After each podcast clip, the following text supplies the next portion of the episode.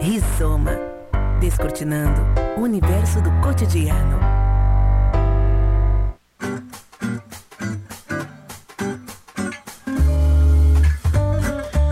Muito bom dia para você que acompanha a programação da Unijuí FM. Hoje, quinta-feira, estamos começando mais um Rizoma temático, sempre das 10 às 11. Na quinta-feira, aqui na Unijuí FM, trazemos um tema para debater. Seguimos em meio às incertezas geradas pela pandemia da Covid-19. O número de casos da doença continua alto e, com isso, não resta outra atitude dos gestores, em âmbito federal, estadual e municipal, que frear a retomada das atividades. E em meio a este cenário está o ensino.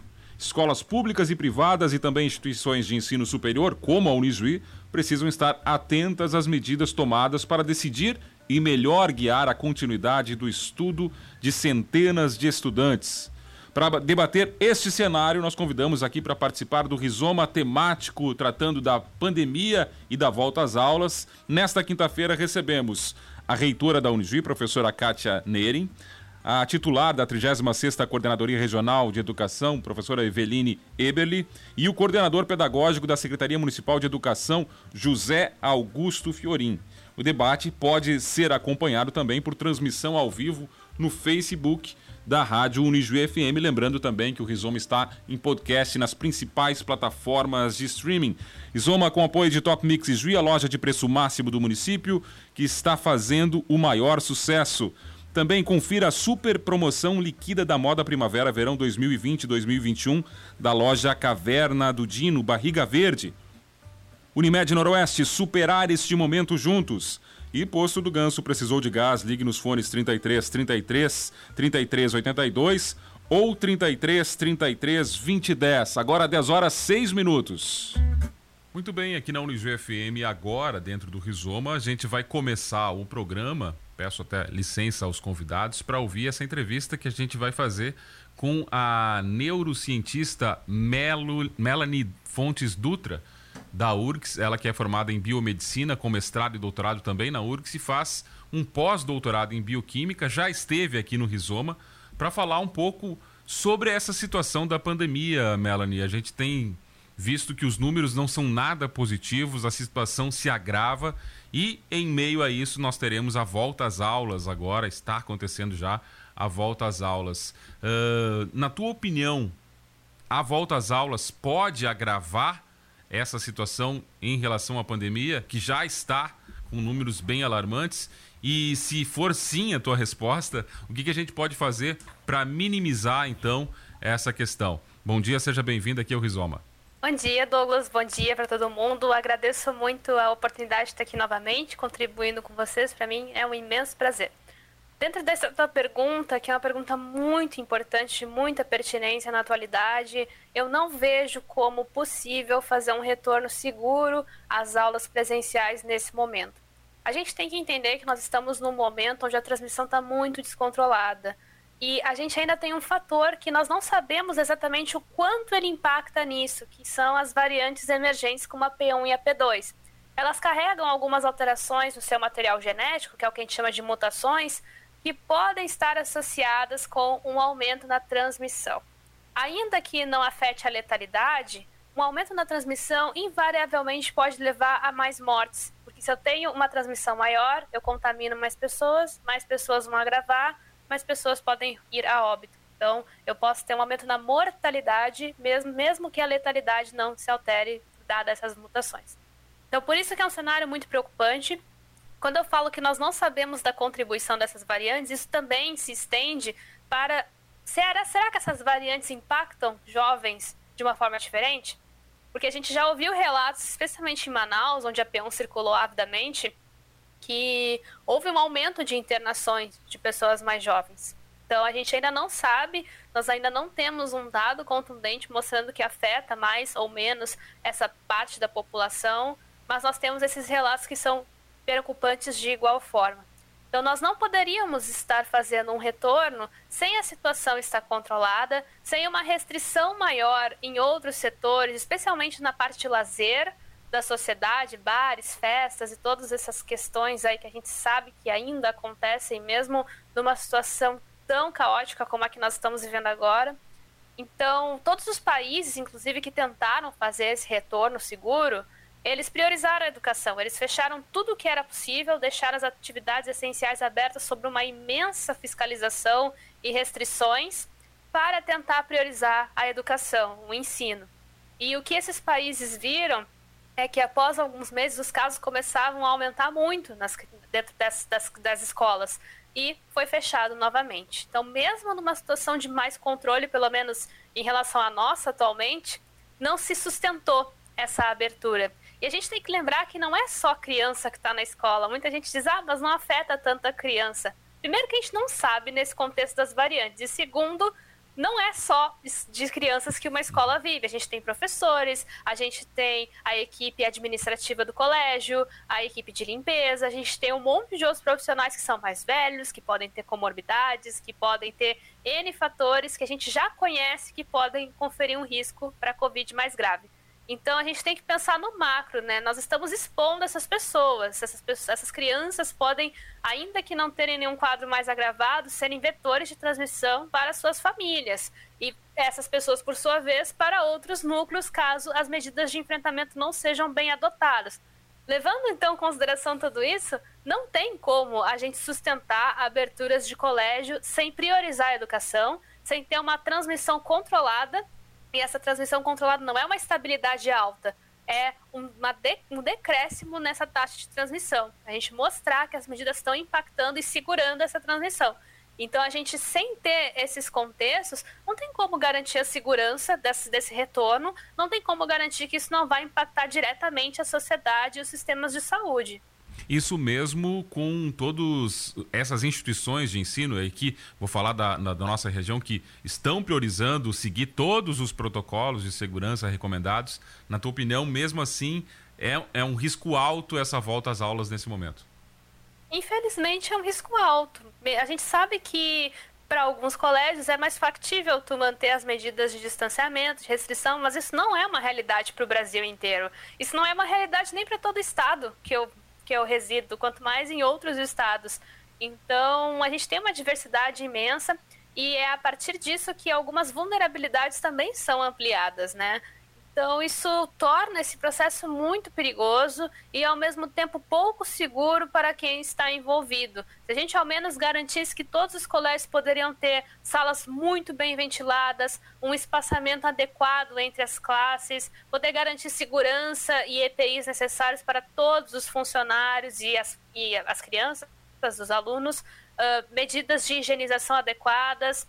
Eu, eu, assim, falando bem honestamente, eu já eu venho assim da minha experiência de colégio que não tinha papel higiênico, que não tem álcool gel, que não tem esse tipo de estrutura. Como a gente vai propiciar o retorno às aulas sem dar o mínimo de estrutura para garantir as medidas de enfrentamento? Como nós vamos fazer isso, sabe? Então, se a gente realmente, eu acho que a gente deveria priorizar a educação. Eu acho muito uma lástima a gente manter, por exemplo, bares e locais de lazer sem fiscalização e por muitas vezes abertos em detrimento das salas de aula, né? Eu queria muito que a gente tivesse uma atitude parecida com a França, que realmente priorizou a educação, que realmente se pauta em ciência para fazer tudo isso de uma forma segura para todos os envolvidos. Mas infelizmente a realidade do Brasil não é essa. Então não adianta a gente querer colocar todo mundo de volta nas salas de aula sem conceber as consequências disso para a sociedade e para a saúde dessas pessoas. Falando especificamente, trazendo para o Rio Grande do Sul aqui, uh, a realidade que existe, na tua opinião, seria priorizar, por exemplo, a vacinação agora nos profissionais de educação e tentar diminuir essa, essa contaminação para aí sim voltar às aulas, ou seja, segurar mais um pouco ainda antes de tomar essa medida, apesar de toda a pressão social que existe por, pelo retorno às aulas? Eu imagino que seria algo nesse sentido. A gente sabe que a gente tem limitação de doses, que os profissionais da educação estão nos grupos de prioridade do PNI. Eu não sei exatamente em que posição, seria, seria numa terceira, numa quarta fase dessa vacinação, mas eles estão no PNI, sim. Então, a questão é, eu acho que enquanto esses profissionais não tiverem vacinados, o que já conferiria uma proteção interessante para eles por causa dessa exposição. Enquanto a situação da transmissão per se não estiver controlada também, para um ponto menos caótico do que nós estamos, eu acho que não tem como a gente garantir uma segurança nesse retorno, mesmo que a gente se apoie em todas as medidas possíveis, o vírus está circulando mais, as pessoas estão mais expostas. Então a gente precisa primeiro controlar essa transmissão, seja vacinando, seja aderindo às medidas de enfrentamento e principalmente fazendo os dois juntos, para depois a gente poder pensar no que, que nós vamos priorizar. E eu espero que esse momento pese a educação e não pressão de outros setores da sociedade. Melanie, para a gente finalizar aqui, eu não posso deixar de aproveitar o teu estudo, enfim, toda a tua pesquisa em relação à situação que vivemos agora, como você disse, com outros variantes do vírus já circulando. Uh, dá para você traçar um prognóstico do que pode acontecer com base em tudo que está já, os fatos que estão acontecendo na, na nossa sociedade, em termos de Brasil, claro? E, levando em consideração essa questão das variantes, tu diz, né? Levando em Bom, consideração as variantes, claro. Bem, nós já estamos vivendo uma situação muito problemática, que é essa superlotação das UTIs. A gente está vendo isso em Porto Alegre, a gente está vendo isso na região metropolitana, a gente está vendo um número considerável de pessoas suspeitas de Covid ou com Covid-19 esperando leitos por mais de cinco dias em hospitais da região metropolitana de Porto Alegre. A gente não está falando do interior do interior, nós estamos falando da região metropolitana de Porto Alegre. Então, isso é uma questão muito séria e o que mais nos deixa preocupados é que esses não são os casos do carnaval os casos do carnaval ainda estão para chegar para as vias de saúde. Então, todos aqueles contatos que a gente viu nas praias, em Capão da Canoa, de festas clandestinas, blocos clandestinos, aglomerações em plena beira-mar, tudo isso ainda está para ser contabilizado em novas internações, novos casos, transmissões dessas pessoas durante esse processo e, infelizmente, em novos óbitos. Então a gente precisa ter isso em consideração, porque a nossa situação hoje, sem essa contabilidade, já está muito caótica. Ela já está num cenário de colapso do sistema de saúde. O que, que nós iremos fazer quando todos esses próximos casos chegar? Não adianta a gente aumentar achar, pelo menos, que aumentando leitos de UTI vai resolver e segurar a situação. Apesar disso ser de suma relevância, isso tem um limite posso seguir aumentando leitos de UTI ad eterno. Até porque eu não tenho recursos humanos suficientes, ou seja, profissionais de saúde. A gente tem que lembrar que esses profissionais estão expostos e, apesar deles estarem se vacinando, ainda tem uma parcela suscetível e que pode agravar, pode pegar a doença. Então, esse recurso também é limitado, o espaço físico é limitado. Então, não tem tempo hábil de eu aumentar a capacidade hospitalar ao mesmo tempo em que aumenta o número de demanda por ter novos casos e novos contatos, por exemplo.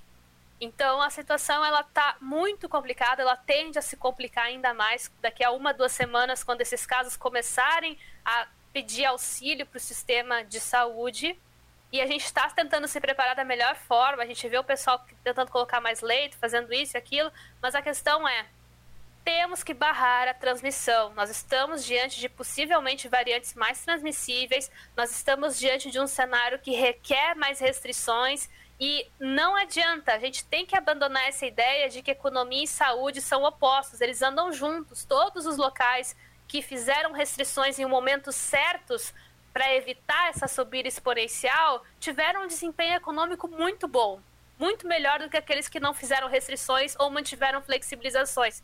A gente já está um ano de pandemia e não conseguimos assimilar isso, apesar de muitos exemplos e dados que já temos. Então a gente tem que abandonar essa questão uh, de se apegar a essas inseguranças, a, esses, a essas aflições de fazer o que tem que fazer na hora certa e simplesmente agir. Porque nesse momento nós não temos tempo para isso. A gente tem vacinas limitadas, a gente não consegue aumentar a velocidade da vacinação por hora, então nós precisamos, à medida que vamos vacinando a, a enquanto tivermos imunizantes disponíveis, aderir às medidas de enfrentamento com restrições e fiscalizações. E no momento que os governos perceberem isso e fizerem isso, eu espero que a gente não esteja já enfrentando uma situação onde a única medida possível vai ser o fechamento.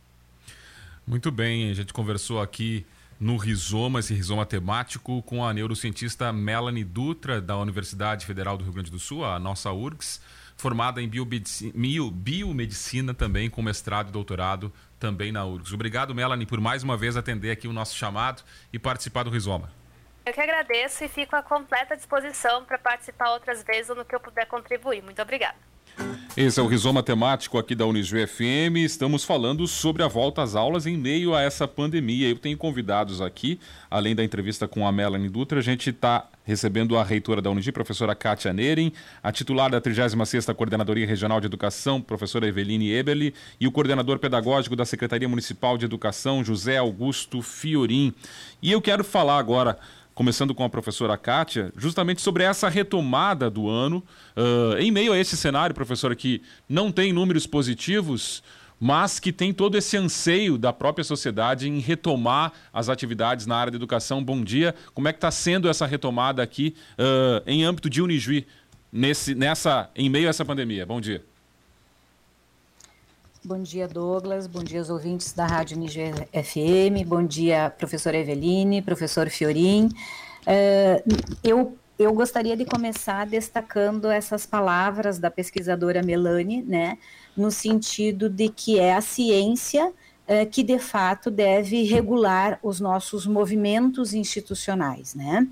Uh, a, a educação a partir de 2020, então, mais precisamente lá no dia 13 de, de março de 2020, com a, a, declaração de pandemia no Brasil, né, que foi global aí no, no mundo, né, ela passa a ter uma regulamentação e uns processos de regulamentação específico a partir do Ministério da Educação, como consequência de ações de saúde pública. Né? Então, isso é um grande elemento que a sociedade, de fato, precisa destacar, e a pesquisadora Melanie destaca isso, né? Uh, trazendo, inclusive, relatos de países que priorizaram a educação como uma possibilidade de enfrentamento à pandemia. Não vemos muito isso no nosso uh, Brasil. Nesse sentido, a educação, cumprindo com essas determinações, Uh, no caso das universidades, né, vou, vou, vou, restringir este processo, se bem que a FIDENE ela está trabalhando com os dois, os dois segmentos, né, a educação básica pela EFA e a educação superior, então, pela universidade, pela Unijuí, né, a partir, então, da portaria 1038 de 7 de dezembro de 2020, que determina que a partir de 1 de março as instituições voltem à presencialidade. Bem, temos essa determinação em um contexto de dezembro e até agora é essa determinação que nós temos pelo Ministério da Educação. A universidade, assim como a escola Francisco de Assis, nos nossos quatro campos, então, pela universidade, faz um processo de planejamento, de organização interna, mantendo o quê?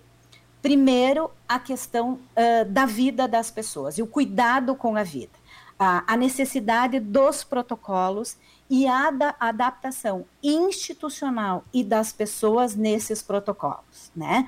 E é esse o movimento que estamos fazendo uh, semanalmente a partir da política do governo do estado, do distanciamento e da utilização das bandeiras. Então, este é o movimento. Dia 11 fizemos uma primeira comunicação oficial de retorno e que já se alterou, então, a, a, esta semana, inclusive, em função do novo decreto estadual, considerando o fechamento a partir das 20 horas. Então, eu, eu entendo que é isso que os ouvintes precisam compreender e compreender que as instituições e quem está na gestão dessas instituições está fazendo, fazendo este acompanhamento no sentido da prevenção da vida, mas também do, do cumprimento das nossas funções sociais com o contexto da educação. Uh, não está sendo fácil, é um movimento a cada dia, até porque porque sim, estamos num colapso em termos de saúde pública, em termos de assistência. Podemos agravar essa situação? Sim, podemos, podemos de fato, porque necessariamente a educação trabalha com um coletivo. Nós temos salas de aulas, espaços de sala de aula. Por isso, as decisões institucionais até este momento está sendo prioritariamente cuidar da vida, ter protocolos muito claros, dependendo de toda a política desencadeada pelo governo federal e governo estadual e municipal. Aqui falamos de quatro, no mínimo de quatro municípios que têm uh, que tem aí todo o impacto dos, uh, dos decretos municipais, e aí fazendo uma modificação no contexto do processo de ensino-aprendizagem, a partir inclusive do que vivemos já todo o ano de 2020. Estamos falando de um normal? Não estamos tentando iniciar um processo de novo normal. Aulas híbridas, aulas com, com, a, com a capacidade que os decretos permitem e com uma nova cultura institucional de todas as pessoas, mantendo a utilização obrigatória de máscara em qualquer ambiente institucional, a menos que você esteja sozinho, que é esse o meu caso aqui, né? Uh, todos os protocolos de distanciamento e todos os protocolos de higienização. Isso significa um reposicionamento institucional, inclusive, concordo também com a pesquisadora Mil Milani, que fala que é, é, são contextos diferentes. O Brasil é imenso, o Rio Grande do Sul é imenso, e falar da Unijuí e falar de outras instituições também é diferente. Por isso, Neste contexto, estamos tentando fazer esse movimento gradativamente. Estávamos com um processo, iniciando as nossas atividades presenciais a partir do dia uh, online a partir do dia 17 para o curso de medicina, com práticas e estágios já a campo, porque eles estão inclusive na linha de frente. Dia 22, retornamos com todos os, os, outros cursos de graduação, prioritariamente online, mas também com a área da saúde já fazendo esse movimento. Então, é uma composição que não tem um ponto, que não tem uma linha, e uh, um, um, uma definição, mas que vai trazendo a instituição para um retorno gradual com muita negociação e com muito processo. Bem, o que a saúde, o que a ciência está indicando para nós tomarmos as nossas decisões a partir da semana que vem. Professora Eveline Eberli, coordenadora da 36ª Coordenadoria de Educação, a situação aqui tem muitas variantes no nosso estado e essa situação foi mudando já desde esse início de retomada das atividades na educação. Na nossa região aqui, uh, de abrangência da 36ª Coordenadoria, o uh, que, que dá para se falar até o momento da situação desses preparativos para as atividades na área da educação em meio a esse cenário tão variável como tem acontecido aqui. Bom dia, seja bem-vindo ao Rizoma.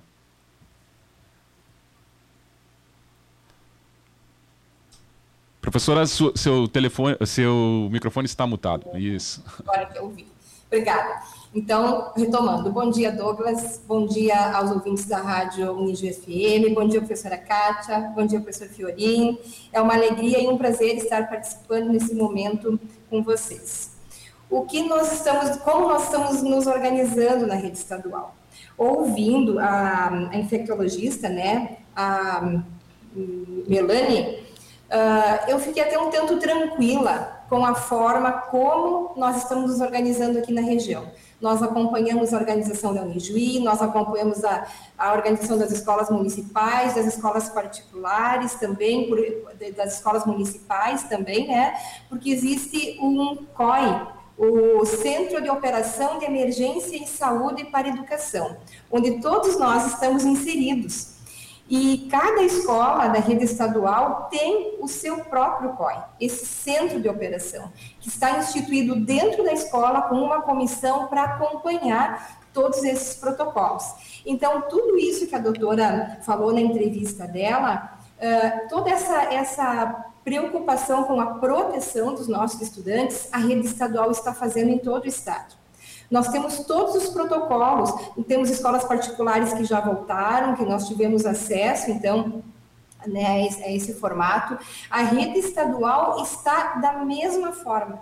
Nós temos as nossas escolas, nós temos as nossas 60 escolas, tem todos os equipamentos, termômetro, álcool gel, disponibilidade de máscaras, os acessos para os alunos, conforme todo o protocolo que é orientado pela saúde. Né? Então, Uh, como diz a professora Kátia, em março do ano passado, a saúde nos orientou a parar. Agora nós vamos retomar se a saúde nos autorizar a retomar. Então, se a saúde nos autorizar a retomar com aulas presenciais, a rede estadual está preparada para esse retorno. Nós tivemos um decreto agora, dia 22, né, uh, da, essa semana, do governador, onde ele coloca a questão das bandeiras e do retorno. Né? Nós não retornamos se tiver bandeira preta somente até o, o primeiro e segundo ano do fundamental. Outro, os outros não retornam. Porém, em bandeira amarela, laranja e vermelha, tem os protocolos e nós estamos prontos para retomar, para retornar nesse protocolo.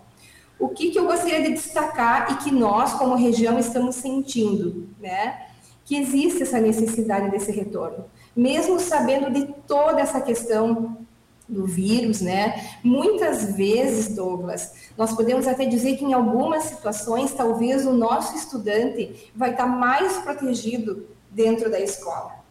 Não só do vírus, porque a escola representa um cinturão social de proteção aos estudantes, tanto da violência doméstica, né? Ah, quanto a questão dos cuidados com a saúde, que tem muitas questões que a escola que identifica e, e manda para o conselho, ou manda inicialmente para as famílias, né? A própria questão da alimentação escolar, para a realidade dos alunos das escolas estaduais, muitos, muitos, alimentação, a, a alimentação principal, a refeição principal deles é na escola. Então, talvez uh, uh, se, se, entenda que ir para a escola pode ter mais risco a questão do vírus, né? Mas tem outras tantas questões que perpassam pela vida das pessoas, que perpassam pelos nossos estudantes, né? A escola é também um espaço de proteção social e também tem a função de ensinar e de educar esses alunos a, que, a questão da proteção. Muitas vezes o que eles aprendem, o que os pais explicam lá, entra num ouvido sai no outro, como tantas coisas. Eu também sou mãe e muitas vezes o que, o que a professora diz que eu já disse em casa, tem muito mais valor porque a prof falou. Então, também é a nossa função, enquanto escola, ensinar nossos alunos nesse momento a questão da proteção. Né? E os nossos professores também vão receber, uh, já está tudo comprado, já está tudo nas escolas, né, os equipamentos de proteção, teremos aulas presenciais e aulas uh, no modelo híbrido, né, aulas online, né? Na plataforma, nossos professores estão recebendo Chromebooks. Então, este ano nós estamos mais preparados do que no ano passado, que a situação foi acontecendo, fomos trilhando o caminho, construindo o caminho enquanto caminhávamos, né? Uh, então, nesse sentido, assim, as escolas estaduais a 36 estão prontas para retornar, uh, garantindo o máximo de segurança possível. Uh, Juí aqui, bandeira vermelha nesse, nesse cenário traçado pelo governo do estado com bandeiras em relação à situação da Covid-19 e também uh, números alarmantes. Muitos falam que podemos ir para a bandeira preta, o que impediria a volta às aulas. Nesse cenário, o professor José Augusto Fiorim, como coordenador pedagógico da Secretaria Municipal de Educação, como é que está sendo trabalhada essa retomada das atividades na área da educação? Bom dia, seja bem-vindo ao Rizoma. Bom dia, Douglas. Quero estender também, em nome do professor Cláudio Souza, secretário municipal de Educação, cumprimentos à reitora Kátia, professora Eveline e aos demais ouvintes da Unigi FM. Em primeiro lugar, parabenizar a iniciativa do, do programa Rizoma se pautar por essa questão tão importante e, e, tão necessária neste instante em que nós estamos vivendo toda uma expectativa e, ao mesmo tempo, tendo toda um, uma ansiedade no sentido da organização desses processos que se estabelecem. Uh, mas dizer para vocês que a Secretaria Municipal de Educação uh, está se pautando, sim, por toda a questão legal, protocolar, uh, seguindo toda a orientação dos decretos já estabelecidos pelas autoridades competentes. Estamos, sim, caminhando em consonância com todas as diretrizes, todas as normas. Já fizemos, nas semanas anteriores, a recepção das nossas equipes diretivas, os diretores, os coordenadores pedagógicos, e, consequentemente, trabalhamos com os profissionais da saúde justamente para dar aquilo que a, a gestão da educação do município tem que proporcionar, estabelecer as diretrizes, a estabelecer toda uma proposta pedagógica, mas ao mesmo tempo dar toda uma condição uh, de tranquilidade quanto à questão sanitária. Nós costumamos dizer que no 19 de março de 2020 foi um divisor de águas.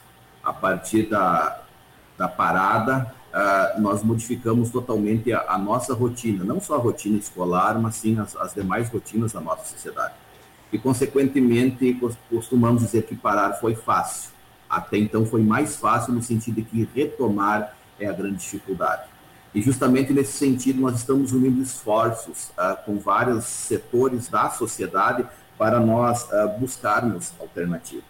Nós também temos que compreender nesse sentido, Douglas, que a escola, ela mais do que uma função pedagógica, ela tem um significado muito, muito importante no sentido social. As escolas, principalmente as nossas escolas de educação básica, estão inseridas muitas vezes em regiões mais longínquas, elas têm toda uma significância do acolhimento, do amparo, ah, de condições muitas vezes de alimentação, de sociabilidade, que vão além da condição pedagógica em si, do objeto de conhecimento e da aprendizagem. Então, a nossa preocupação, justamente nesse momento, é, é como viabilizarmos esse processo é, como entendemos que está esse aluno há um ano praticamente longe da escola física? É, como nós vamos receber esse aluno? Em que condições esse aluno vai voltar? Temos relatos de muitos casos de violências domésticas, casos de depressão, casos de ansiedade e, e, e todo um, um, um aparato de, de, de, questões de saúde também que perpassam para as nossas famílias. Mas nós, enquanto gestão, nós temos que fazer o quê? Nós temos que fazer toda uma organização para esse momento. Criamos, junto à Secretaria Municipal de Educação, um documento orientador, que é a diretriz maior, que é a base, é, que regulamenta o um modelo híbrido de ensino para as nossas, para as nossas escolas, mesclando, se voltar no presencial, atividades presenciais, aulas programadas e no ambiente virtual de aprendizagem. Uh, uma dessas formas, o aluno tem que entregar alguma coisa, dar a resposta para a escola, para, para evidentemente garantir Uh, posso dizer também para vocês, já que estamos aqui com os gestores da educação, uh, que, as, que, a rede pública municipal de Juiz está preparada. Está preparada para voltar presencialmente caso isso ocorra. Caso não ocorra o retorno presencial, estamos preparados sim para uh, as atividades da distância, as atividades na plataforma, as atividades de aula programada. Só que algo assim ficou muito, muito claro uh, que, a, que, a, que a Melanie que, que, que, trazia anteriormente, que alguns países retro, retroagiram no processo após liberar todo o processo uh, de retorno às atividades presenciais. E ela também ressalta que não há como especificar um retorno seguro. Uh, nós sabemos que, que, que é muito complexo nós considerarmos principalmente pelo quadro que nas últimas semanas ou nos últimos dias apresentou principalmente o município de Juí. Isso nos preocupa e nos preocupa muito. Por isso que nós costumamos dizer uh, para os nossos, para as nossas equipes diretivas, para os nossos diretores, esse processo tem que ser um processo lento, gradual e fundamentalmente seguro.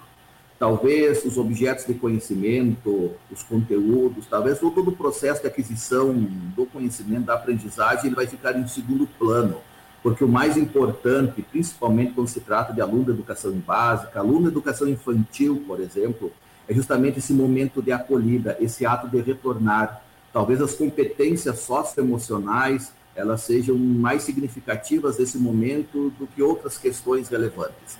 Mas claro que nós não somos leigos nesse processo e nós queremos que o nosso professor uh, retorne com tranquilidade, mas acima de tudo, segurança, porque se não houver a segurança, uh, nós sabemos todo o dano que isso vai proporcionar. A nossa escola, sim, a nossa escola está preparada no sentido estrutural, estamos tentando organizar também uh, no sentido emocional, porque nós sabemos que há fragilidade, sim.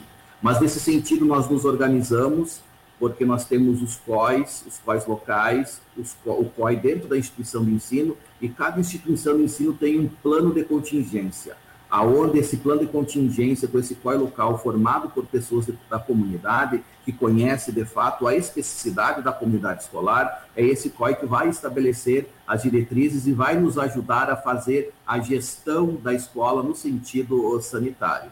E ressaltamos também que foram as autoridades da saúde, estabeleceram a parada, talvez uma parada precoce até então, no 19 de março, que nós também não sabíamos, não sentíamos o, o que viria. Se foram as autoridades da saúde que estabeleceram isso, nós também seguimos as autoridades de saúde quanto ao retorno.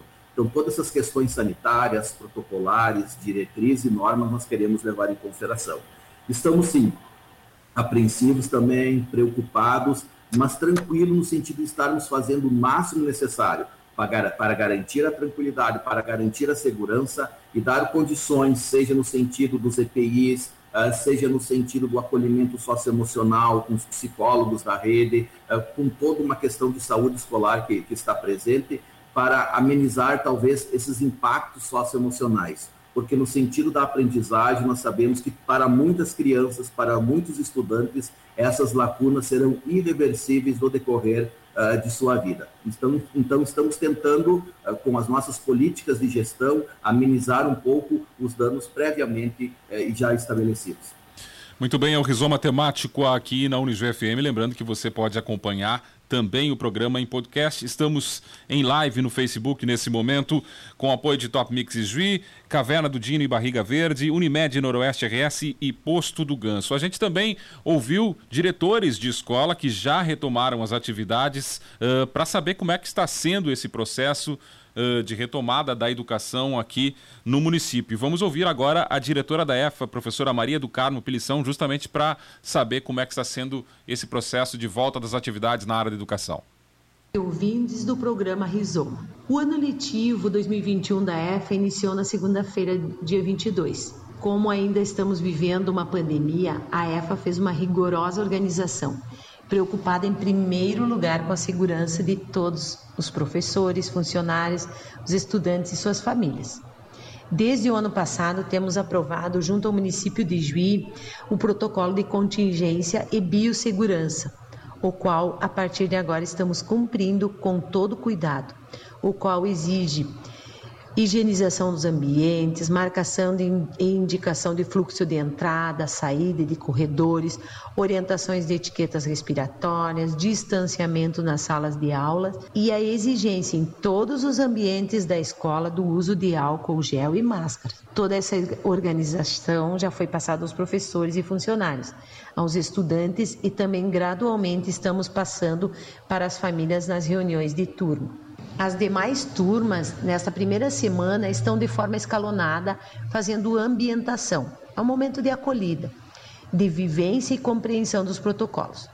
Após esse primeiro momento, esse primeiro contato, temos a intenção, a partir de março, caso não houver mudança nas bandeiras, trazer gradualmente as turmas dos anos iniciais, anos finais e ensino médio para o ensino presencial. Faremos isso de forma escalonada, gradual, para não impactarmos o fluxo de alunos na escola com muita cautela e cuidado, tornando possível nosso, o nosso retorno dentro da normalidade que a pandemia permite. Nossa primeira impressão neste início presencial é muito boa. Recebendo os estudantes e suas famílias, temos tido um feedback muito positivo. Todos percebem que a escola está organizada e cumprindo com as determinações, possibilitando assim que as aulas presenciais aconteçam. Nossos estudantes estão de parabéns, têm sido muito zelosos, muito cuidadosos com as normas estabelecidas.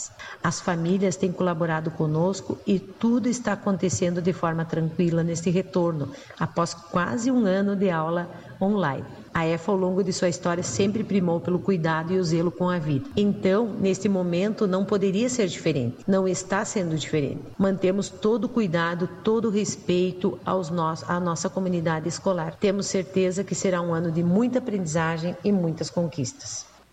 Muito bem, essa diretora da EFA, professora Maria do Carmo Pelição, falando dessa retomada das atividades. A gente também ouviu a diretora do Colégio Sagrado Coração de Jesus, professora Lorena Beal. Vamos ouvi-la agora.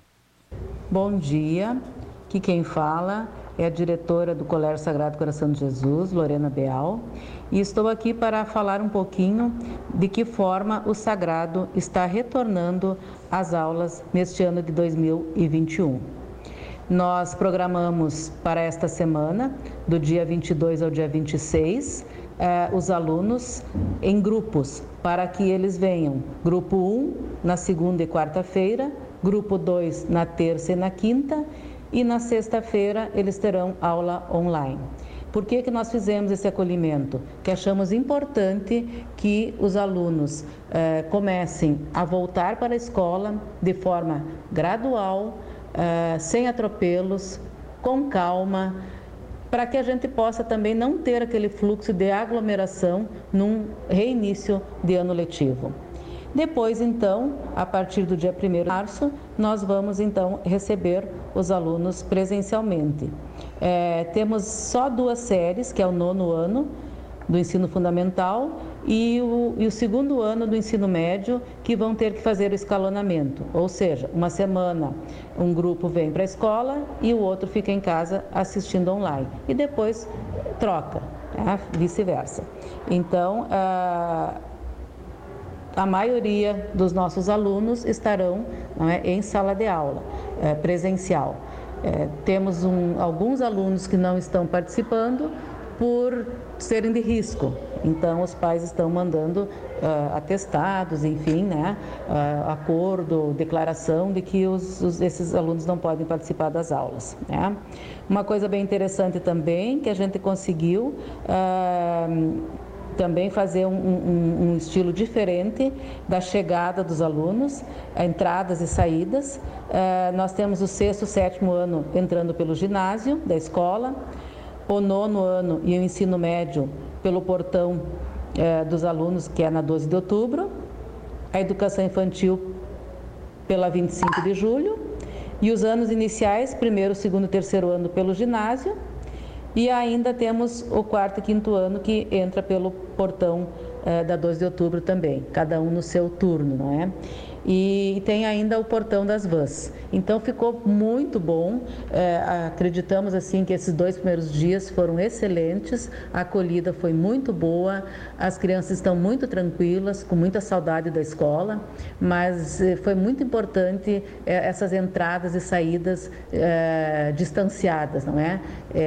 Nós temos praticamente quatro entradas diferentes, o que não não não faz com que a gente tenha aglomeração. Né? Então, eu acho que mais ou menos seria isso. Nós estamos atendendo todos os protocolos que, que estão uh, no nosso plano de contingência e estamos aqui, então, é, felizes por iniciar mais um ano letivo é, e esperamos que tudo isso passe logo e que a gente possa realmente estar com todos os alunos de uma forma assim uh, em que eles possam se abraçar, que eles possam, enfim, voltar uh, ao normal. Né? Nós sempre dizemos assim que eles estão voltando ao, uh, ao novo normal, né? porque normal, normal ainda não dá para voltar. Mas estamos chegando perto. Então, a gente está muito, muito satisfeita. Estamos aí com, com, com séries que já não tem mais, não tem mais uh, vaga, não é?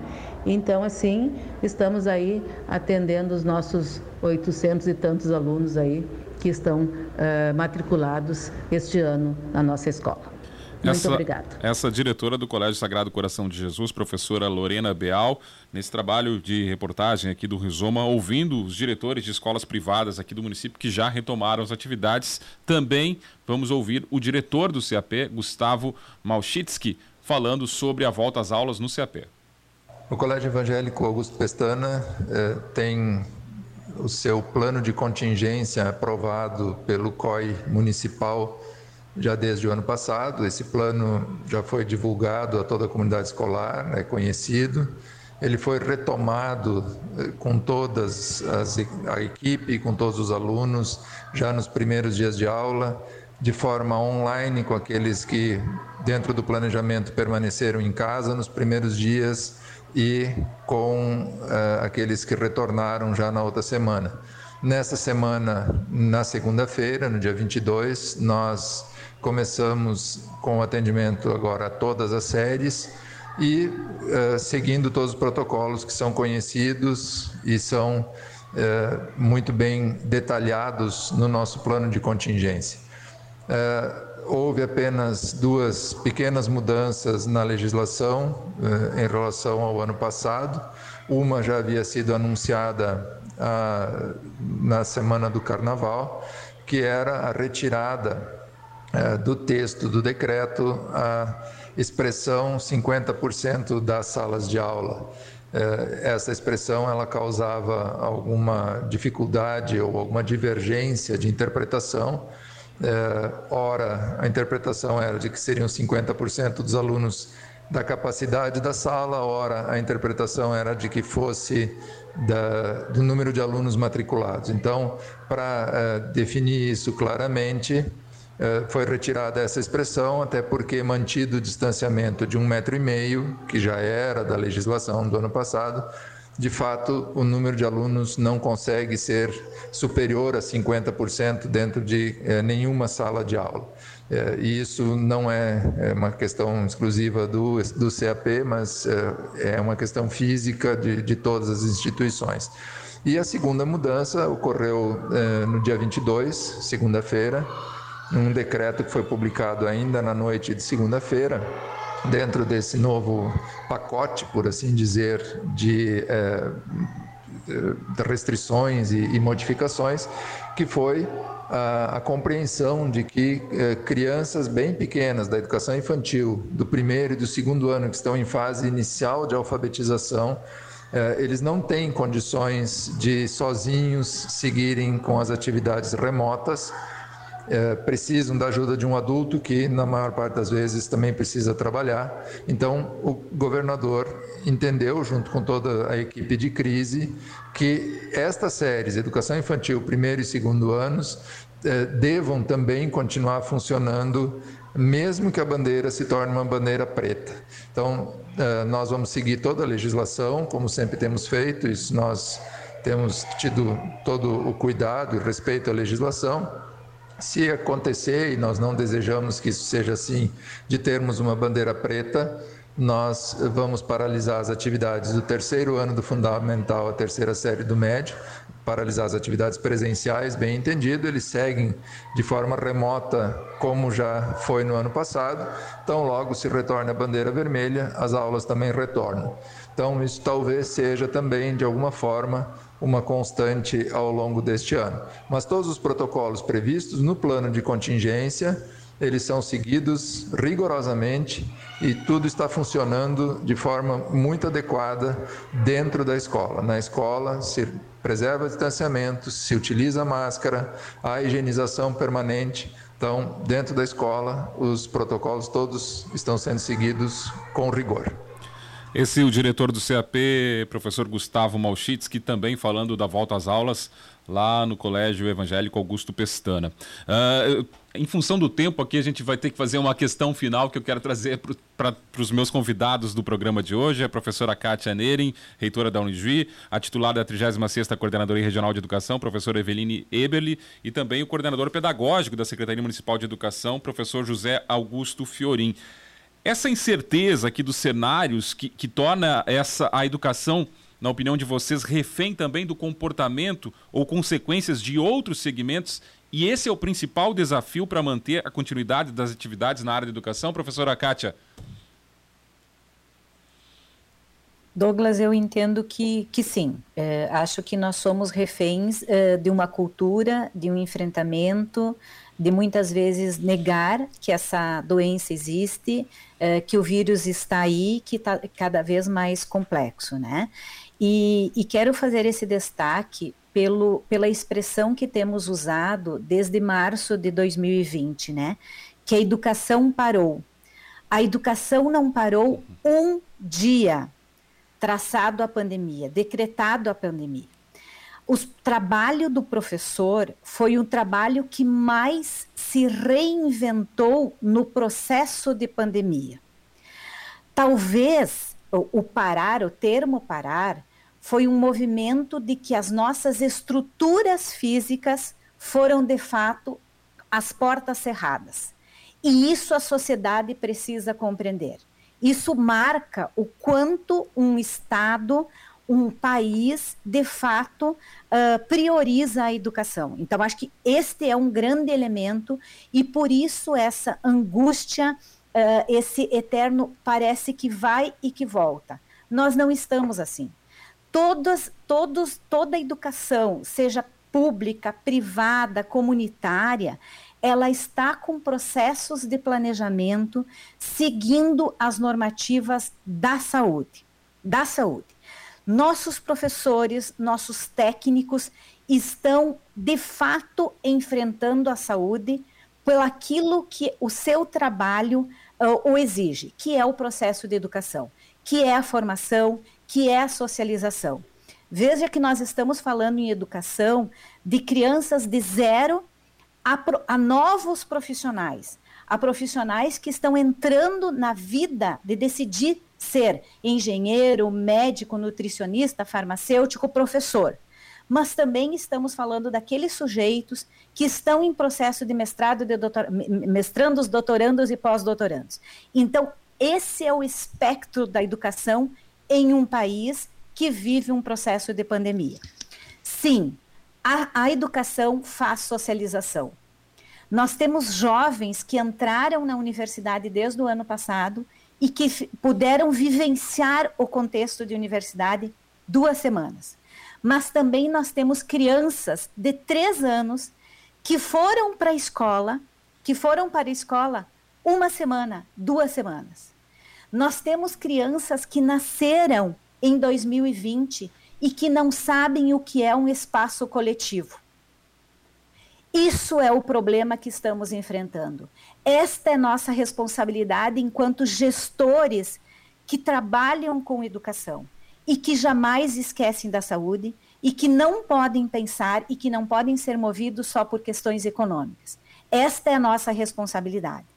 Então, este enfrentamento precisa ser diário, precisa ser de parceria entre todos os segmentos, porque não é uma decisão de cerrar as portas das nossas instituições, é de trazer um trabalho diferente. Então, insisto que a educação não parou. Insisto que é um novo normal que precisamos e devemos ter a obrigação enquanto cidadão, enquanto sociedade, de reposicionar a educação como um principal uh, agente efetivamente de transformação de uma sociedade. Se nesse tempo de, do, de 2020 até agora aprendemos a usar máscara, a lavar nossas mãos, a ficar distante, a não nos abraçarmos e não dar nossos tradicionais três beijinhos, precisamos também colocar a educação neste contexto. Então, essa volta sim é necessária, com muito protocolo, com muita segurança e com movimentos que precisam ser feitos cotidianamente. É isso que o complexo Fidene está fazendo para cuidar das pessoas e fazer aquilo que, o, que é o seu objetivo: educação, formação de jovens, da educação infantil ao pós-doutoramento. Não é uma régua que se faz definindo, o decreto está feito. É como vamos viabilizar esse decreto cotidianamente com as condições que temos e com os sujeitos. Precisamos cuidar dos professores, precisamos cuidar dos nossos técnicos, precisamos cuidar dos nossos estudantes, mas esse reflexo também vai se dar na sociedade e nas famílias. Professora Eveline, eh, passa justamente por essa prioridade da educação, uh, superar esses desafios todos que a gente tem tido aqui em relação à pandemia isso em detrimento a outros segmentos, ou seja, uh, os governos, enfim, olharem a educação como uma prioridade para que a educação possa cumprir o seu papel e voltar às atividades dentro do que é possível? Douglas, eu poderia dizer assim que a fala da professora Kátia contemplou tudo que eu tinha que dizer, né? Concordamos assim em tudo. Primeira pergunta se nós somos se a educação é refém, né? Que, que eu vou te dizer? Como a, a, educação, a saúde parou, né, pediu para parar, ordenou que parássemos em, em 2020, mas esse parar, inicialmente, foi, foi um tumulto. Nós vamos parar, bom, e agora? Não estávamos preparados para isso. Qual que era a nossa rotina? Era acordar de manhã, ir para a escola, né, bater o ponto, aí vai para a sala dos professores lotadas, faz falta aquele abraço hoje, como a Kátia falou, né? E aí vamos para a sala de aula encontrar uh, alunos ansiosos por conversar, por se encontrar, por se tocar, né? Uh, por fazer trabalho em grupo, toda essa socialização, a hora do recreio muito esperada, né? Tudo isso mudou, tudo isso mudou, mas não paramos, não paramos. Num primeiro momento, uh, de forma mais rápida, para ser mais ágil, aulas programadas. O que, que é isso?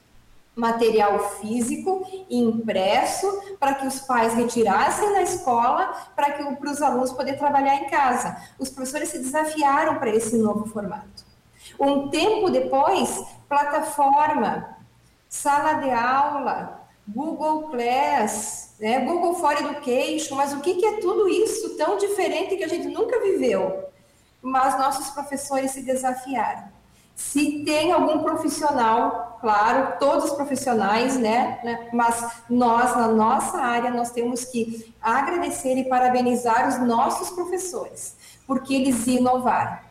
Se existe alguém que nesta pandemia inovou, foram nossos professores, onde a maioria trabalhava com o quadro, com o giz ou com o canetão, e de uma hora para outra se desafiaram a fazer vídeos, a fazer podcast, a gravar áudios, a fazer uma aula totalmente atrativa e diferente para os nossos estudantes ter, ter vontade de, de, de assistir uma aula online, onde eles tiveram que conversar com figurinhas, porque muitos não abriam a câmera por uma série de questões, não estou questionando aqui abrir a câmera ou não, poderíamos fazer um debate só sobre isso, né? Mas tiveram sim que dar aula para dois, duas, três carinhas ali e o resto só os botõezinhos ali com o inicial do nome, né? Foi um momento muito diferente. Nossas escolas estavam com portões fechados, com um plantão lá e um número para quem ligar numa emergência, né? mas os nossos professores tornaram o quarto da casa deles, a sala da casa deles, a cozinha, conforme onde ficava mais fácil para ligar na tomada, eles se desafiaram e, e, fizeram acontecer a educação em 2020. Temos lacunas para sanar em 2021? Temos. 2021 será mais desafiador que 2020, mas não pelos nossos professores, mas pela forma de que os alunos estavam acostumados em estar presencialmente olhando para o seu professor, olhando aquela explicação que ele estava trabalhando e depois num vídeo ou num material impresso e várias várias realidades dentro de um universo tão grande que é a rede estadual, né? Então, se nessa, se nessa pandemia algo mudou, foi sim a cabeça, a forma de trabalho e a organização dos nossos profissionais, que nós temos que só elogiar e agradecer. Muito bem, eu estou ainda já informando a professora Eveline que o tema do, da educação híbrida vai ser também presente, estar presente aqui no Rizoma já na próxima semana para a gente discutir toda essa questão, porque realmente vale um tema, vale uma discussão uh, essa questão. Professor Fiorin, eu queria uh, finalizar aqui uh, o Rizoma justamente conversando com o senhor. Essa maleabilidade que o profissional de educação precisa ter Uh, em função de todas as incertezas que dentro desse cenário de pandemia a gente vive, é o principal desafio para a retomada da educação nesse ano de 2021? Bom, Douglas, primeiramente eu gostaria de referendar tudo que já foi falado anteriormente. É justamente nessa linha. Só que nós não podemos potencializar esse cenário de incerteza. No momento em que a gestão do processo educacional potencializa esse cenário de incerteza, ah, o que, que acontece lá na ponta da instituição de ensino? Ah, os agentes podem se fragilizar. E é justamente o processo inverso que nós temos que fazer Sabemos das especificidades, sabemos da complexidade desse processo, mas nós não podemos potencializar a incerteza. Pelo contrário, nós temos que buscar alternativas, sejam sanitárias, eh, sejam psicológicas, sejam pedagógicas, mas nós precisamos sim buscar alternativas. Eu também gostaria, Douglas, nesse sentido, reforçar o que, que foi esse 2020. Esse 2020 foi um divisor de águas em muitos segmentos da sociedade, mas fundamentalmente da educação nesse profissional da educação chamado professor. Uh, e, a, e o mundo pandêmico proporcionou que esse professor, de fato, se reinventasse na sua prática pedagógica. E esse reinventar se deu muitas vezes pela pressão, pela força, pela necessidade em que o momento apresentava. Porque muitas vezes uh, esse reinventar uh, não ocorreu de forma agradável satisfatória, mas sim pelo contexto pelo qual estava apresentado, pela necessidade em levar algo para, para o aluno e para a comunidade escolar. O que nós precisamos sim, uh, reitora Kátia, é reposicionar a educação no lugar pela qual ela deve estar.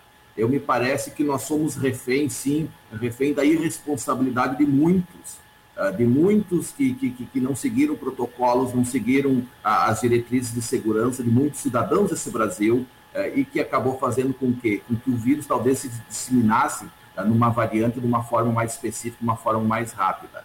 É, talvez nós somos reféns também de nós mesmos, porque muitas vezes também não, não damos a dimensão e a, a, referida compreensão a, que esse momento requer. Mas o que cabe a nós? Cabe a nós, enquanto gestão pública, criar condições, criar alternativas e criar possibilidades. Desde que? Desde que amparada legalmente, desde que seguindo toda uma diretriz, toda uma norma, mas fundamentalmente com uh, um retorno lento, gradual e seguro. Só vamos retornar de fato quando as autoridades retornar presencialmente, quando as autoridades sanitárias disserem a segurança uh, pode retornar. E aí sim, vamos colocar em, em prática o nosso plano de contingência e tudo aquilo que nós já temos organizado enquanto rede pública municipal. O debate foi pertinente e, evidentemente, são outras questões que também gostaríamos de trabalhar, por exemplo, essa questão do, do, ensino híbrido, trabalhar mais especificadamente as distintas variantes que esse ensino híbrido apresenta, para nós podermos também uh, levar as, a comunidade, levar aquelas pessoas que escutam o que, que a gente pensa a nível de educação, porque é uma construção coletiva, é uma construção lenta, mas muito importante principalmente para aquilo que há de mais importante no processo educacional, que é a aprendizagem do nosso aluno. Muito bem, com o apoio de Top Mix Juí, também Caverna do Dino e Barriga Verde, Unimed Noroeste e Posto do Ganso, estamos finalizando o Rizoma Temático desta quinta-feira, não sem antes agradecer aqui, claro, os meus convidados desta manhã, a reitora da Unigi, professora Kátia Neren, a titular da 36ª Coordenadoria Regional de Educação, professora Eveline Eberle, e também o coordenador pedagógico da Secretaria Municipal de Educação, José Augusto Fiorim. Sei que é um tema que uh, merecia até mais tempo, mais porque é um debate muito pertinente e a sociedade está ansiosa por ouvir justamente as autoridades na área da educação aqui para saber como é que fica esse cenário tão difícil enfrentado por todos nós em função da pandemia. Mais uma vez, muito obrigado aos meus convidados. Ficamos por aqui. Rizoma Temático volta na próxima quinta-feira aqui na Unijuí FM. Lembrando que você também encontra o programa em podcast nas principais plataformas de streaming. Até lá!